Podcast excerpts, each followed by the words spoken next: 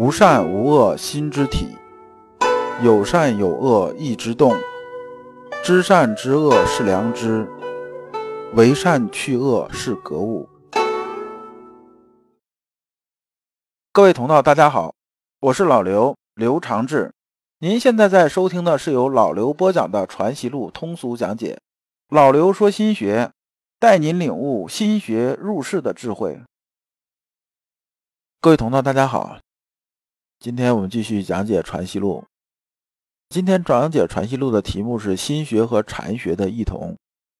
就说有很多人啊问老刘说：“这个我看这心学，你讲这个修心这东西，前面跟禅学基本差不多。那这东西是不是就跟禅学就是一模一样的？”这当然肯定不是，一个儒学，一个佛学嘛。那究竟它区别在哪儿呢？那我们今天讲一下。对应啊，《传习录》的章节是一三一和一三二。那么我们还是带着问题啊来听这一讲。问题还是两个：一啊，诚意的重要性是什么？二，心学和禅学的区别。讲这一部分的时候啊，我们先说这么一个人呐，就是顾东桥。顾东桥名林，字华玉，号东桥。这顾东桥啊，是他的号，不是他的名字。他和先生啊是少时的朋友，是江苏江宁人，进士。最后做官做到什么程度呢？做到南京刑部尚书啊。在明朝这种官制啊，尚书啊就是六部啊，六部都有尚书，尚书就相当于一个部的部长，侍郎啊相当于副部长。所以啊，他这官位其实是很高的。关于啊顾东桥这一段呢。钱德洪做书的时候是达人论学书，然后呢，在这个王文成功全集里边用的是达顾东桥书。这个原因呢，我们上一讲也说了，就是当时因为啊顾东桥还在世，你在世的时候拿他的东西做比较出来，直接指摘人家这个事情也是不太地道的，所以啊做了个回避。那么我们现在看正文啊，幺三幺来书云。进识学者物外以内，博而寡要，故先生特倡诚意一义，针砭膏肓成大会也。这一句呢，是说顾东桥啊给先生来封信，这第一封信肯定要往上抬一抬嘛。我们都讲先礼后兵嘛，你不能上来就说人家不是，对不对？那么这里边呢有这么几个词啊，我们先说一下。词说完了之后啊，大家基本就明白这意思了。物外一内啊，这意思是说注重做事而不注重内心这种修养啊，就是把这个内心的修养忘了，光这个精神全在外头了。那么博而寡要呢，是说呢知识广博涉猎很多，但是呢又没有找着具体这种要领。知识广博这件事情啊，老刘也接触过很多人，他们读书也很多，涉猎也很多。上下五千年，纵横八万里，你说什么，他基本都能说出个一二三来。但是呢，你细跟他聊，说那您读这么这些书啊，您这个目的是什么？就是你为什么读这些书呢？这些人有一些啊，他根本说不出来个所以然来。有的就说呢，哎，我觉着我看着这东西啊，我就是我想了解，我好奇，我就读了。所以看什么一些志怪小说，这个那这些。有的是说呢，哎，我觉着我聊天多少有些谈资。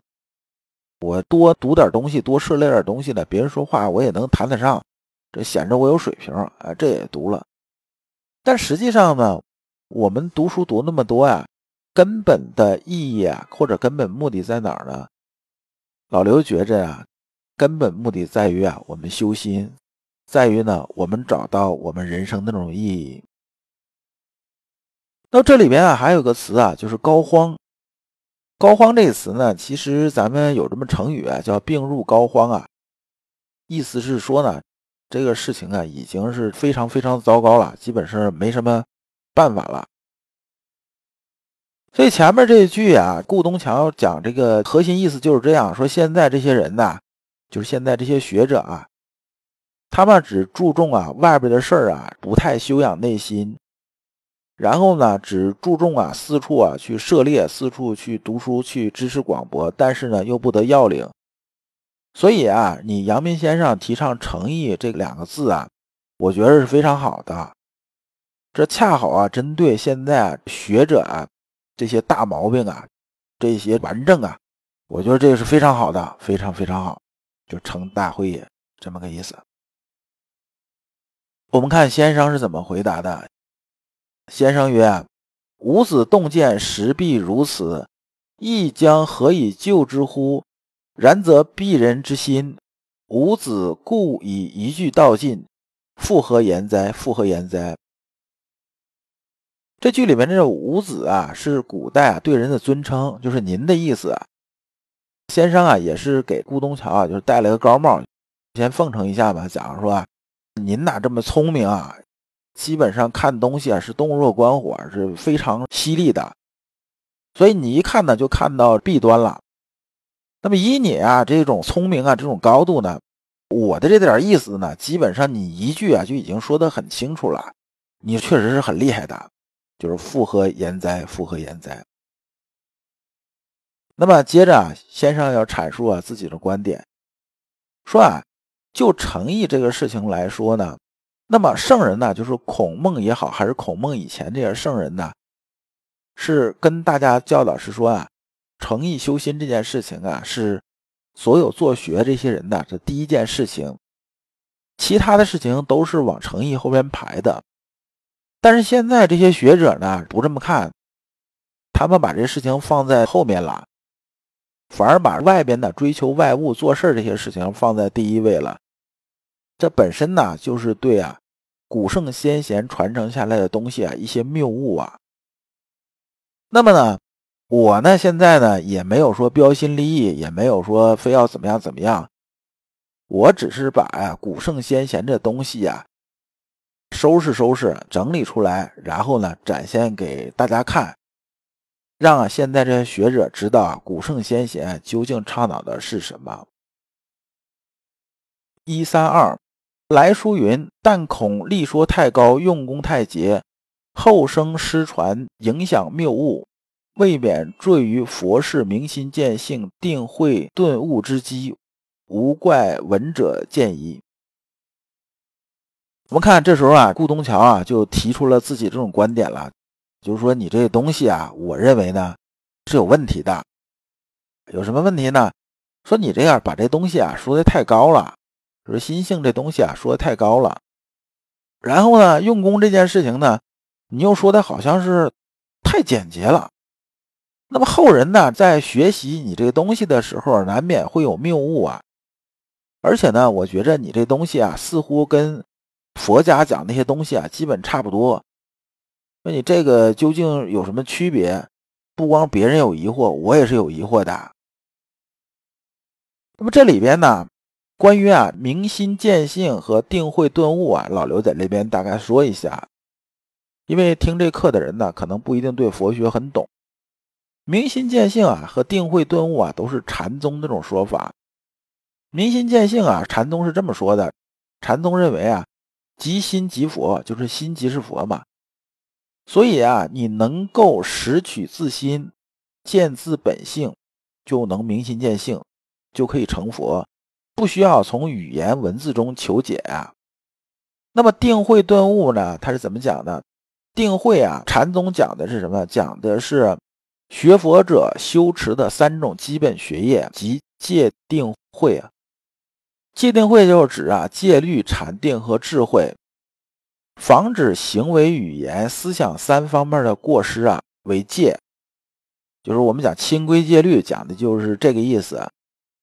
收摄散乱的心意为定，定啊，我们可以理解成就是现在一些和尚吧打坐啊、入静啊，这些啊都是收摄散乱的心意啊，这就是定，这就是入定嘛。然后慧呢是说啊，通过关照内心呢，然后知道一切这种事理，作为慧，这就是佛家讲的智慧。那么顿悟呢，是说通过直觉体悟，一下子整体上把握真理，瞬间提升啊，就像什么？就像到高原期啊，你走啊走啊走啊走，突然上去了，上去了，然后说发现呢自己啊过这关口了，这么个意思。那么我们看先生是怎么回答的。先生说啊，区区格致成正之说，是就学者本心，日用事为艰，体究见履，实地用功，是多少次第，多少积累在。区区这意思啊，是谦辞，就是鄙人的意思啊，跟人讲说我啊这个谦称。那么格致诚正啊，就是格物致知、诚意正心的意思。这一段话呢，先生讲的意思是说呢，你呀理解这个东西啊，可能是还是有点谬误啊。我们讲学心学啊，学心性这种修炼呢，不光要看本心的，而且啊，还用在日用和本心之间呢，不断的这种磨呀，就讲世上磨啊，这不断的磨，不断的用功啊。不知道经过多少个反复，多少个循环呢？最后啊，才能达成的。这可不是说顿悟啊，说一下子好嘛，一下子全明白了，不是这样子的。这和佛家讲这个空虚顿悟啊，完全是两码事儿啊。那么有些听到的人呢，就是有一些这种学者，为什么这么说呢？说你这个用功太节呀，后生失传，影响谬误啊。